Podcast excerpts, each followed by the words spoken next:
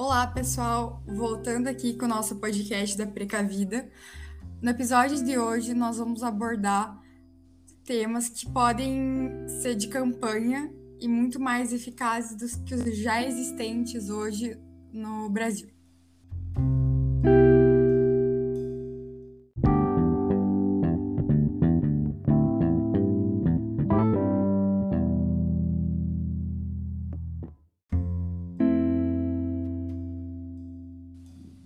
Constatação que nós temos acerca do direito penal é que a maneira que ele lida com a questão de drogas no Brasil, com a punição do traficante e agora não mais se pune o usuário, trouxe vários problemas, ainda mais para essa questão criminal do Brasil. Não tem na legislação uma diferenciação entre usuário e traficante. Sendo assim, o poder está no policial de distinguir quem é quem. E isso aumenta muito mais a nossa questão de seletividade penal, discriminação de classes sociais, entre outras. Então, a política de drogas, ela com certeza tem um caráter discriminatório. Eu acho interessante de ver que essa parte de, de como a, polícia, a política antidrogas não se mostra eficaz, né? Então, tipo, a grande maioria de quem tá preso não são os traficantes. Porque, assim, é como a Letícia falou, é, não tem a diferenciação certa de quem é traficante e de quem é usuário. Então, acaba que os usuários vão sendo, vão sendo presos e, e os traficantes vão ficando soltos. Então, assim, às vezes, a, às vezes você vê uma pessoa com a mesma quantidade de uma droga sendo presa e a outra, e a, e outra pessoa com, outra com a mesma quantidade estando, estando solta. Sim, é engraçado porque o Brasil, né, atualmente, ele gasta muito mais dinheiro encarcerando as pessoas do que com a própria saúde pública e em termos de que poderiam favorecer, né, a saúde usuários e o acolhimento, é, campanha contra drogas, etc eles usam esse dinheiro ao invés de fazer essas coisas boas, encarcerando é, os usuários, né? E mais de 40%, 40 dos presos é, da população total carcerária, eles estão presos por crimes relacionados à droga. Mas a gente sabe que essas pessoas que estão presas não são é, propriamente os traficantes, né? E sim os coitados dos, dos usuários que muitas vezes são as vítimas, digamos assim, da situação. Então, basicamente, como a Maria disse, a gente, o Brasil está optando por, por punir do que por prevenir. Então, assim, em vez de investir na prevenção, que é mais fácil, né? Que você consegue prevenir o uso da droga, o Brasil opta por, por punir. Então, assim, é, é, é até bizarro dizer isso, né? Que a gente foca no depois do que no antes. É aquele ditado, né? Mais fácil prevenir do que remediar. também tem a questão da mulher, que na maioria das vezes ela não tem uma conexão direta com o tráfico, nem com. não é também usuária, mas ela carrega a droga. E a mulher, como mãe, como figura secundária nessa lógica do machismo, ela acaba sendo mais vítima ainda do que um homem.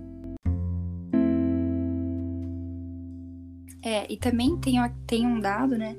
que diz que mais de 60% da população carcerária feminina está relacionada às drogas, né? E como a Letícia mesmo disse, tipo, a maioria dos traficantes, as pessoas responsáveis pelo tráfico de droga são os homens, né?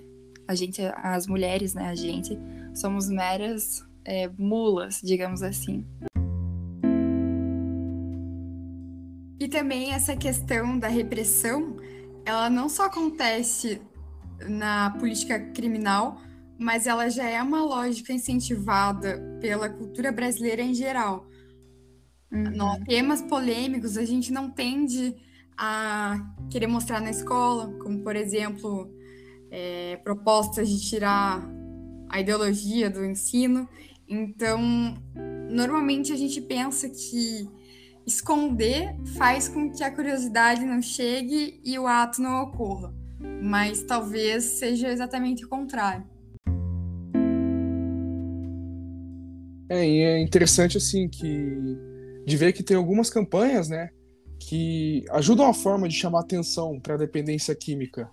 Umas campanhas que elas são diferentes das que a gente tem visto, que é o comum de se ver é, na televisão, mostrando sempre uma pessoa assim, sabe, agonizando, tá apelando para esse para esse lado assim, e não sendo tão e não, pe não pegando mais o sentimento ou na informação, né? Então Sim, assim, acabam não sendo educativas, né? É. Tanto que tem uma propaganda francesa, uma, é uma propaganda francesa feita por uma mulher, acho que chama Louise o nome dela, que ela criou uma conta no Instagram.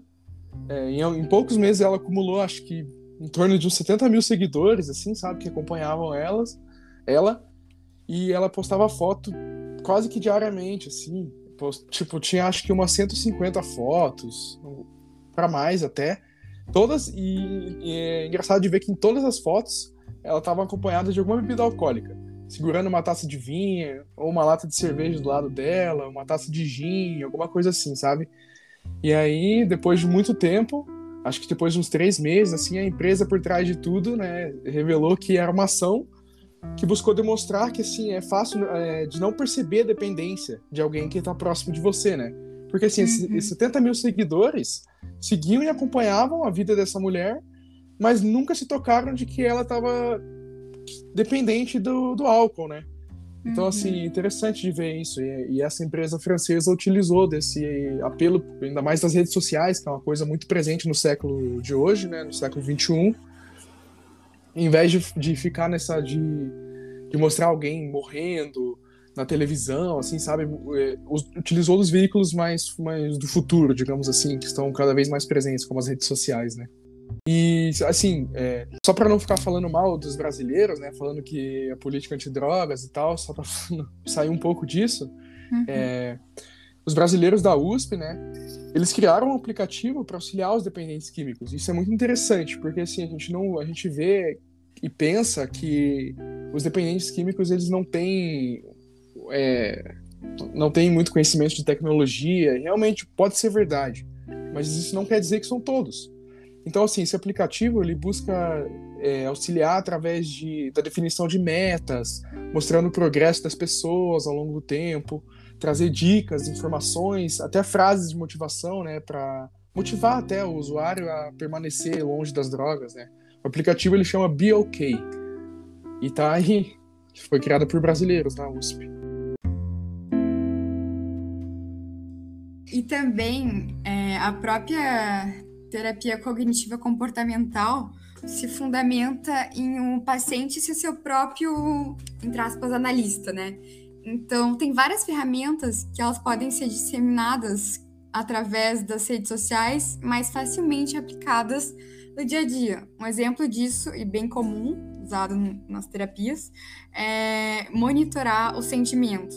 Pode ser através de uma escrita não precisa ser nada longo, mas simplesmente você constatar como você está sentindo cada dia e observar como aquilo oscila e talvez associar a, o, as suas emoções com certos hábitos. E a partir dessa visualização, você consegue aos poucos tentar mudar algo que está te fazendo mal.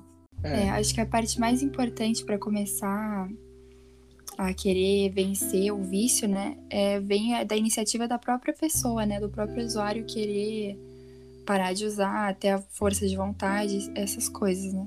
É tanto que se você lembrar do que a Filomena falou, né, no segundo episódio do nosso podcast, ela fala que em geral quem conhece a casa são os usuários que, que querem mudar de vida, né? Então, é, Exatamente. É, eles, como ela disse lá, eles passam por uma triagem que leva eles até a casa. Ou seja, é muito, é, não é não é ao contrário, não é a casa que vai atrás até porque é Sim. é muito mais difícil, né? Você conseguir que alguém que esteja na rua usando a droga queira sair dessa vida, tipo, por livre e espontânea vontade. É. O, que, o que tem que acontecer é elas que, quererem ajuda, vão atrás de alguém, passam por essa triagem e vão para aplicar a vida, né? Ou para as outras casas que ajudam eles. E eu acredito que naquele clichê, né? Que a mudança verdadeira é aquela mudança que vem de dentro. Não importa o quanto incentivo externo possa ter, se vira aquela chave e dá vontade de mudar, deve ter lugar para apoiar. E mesmo sendo pouco até hoje, é, existem, né? É, e só, exato, e só para puxar do que a gente estava falando antes, assim, é, que tem essa ideia, né, de que as pessoas às vezes pensam muito que os dependentes químicos são só aqueles que estão, tipo, totalmente perdidos na droga, aqueles usuários de, de, drogas pesadas, mas não, às vezes é uma pessoa que, que usa álcool, ah, começou a usar álcool quando era mais nova e hoje não conseguiu parar e até hoje usa muito, né, toma muito álcool, então não precisa necessariamente ser alguém que, por exemplo, que tá na Cracolândia, que já não tem mais nada, sabe, que já uhum. vendeu tudo da vida dela, não, também tem aquelas pessoas que não conseguem mais beber só socialmente, tem que beber todos os dias, aí acabam comprando bebida escondido da família. Mas assim, uhum. essas pessoas continuam tendo acesso né, à tecnologia. Então, assim, os aplicativos do Brasil, dos brasileiros lá é, podem auxiliar muita gente, né? Daí a gente também entra naquela questão que tem drogas socialmente aceitas. Por exemplo, o álcool e o tabaco. Então, eu, eu acredito que seja muito mais fácil uma pessoa se mostrar de algo que já é socialmente aceito e pedir uma ajuda do que uma pessoa que já se esconde para poder usufruir daquela droga menos aceita socialmente.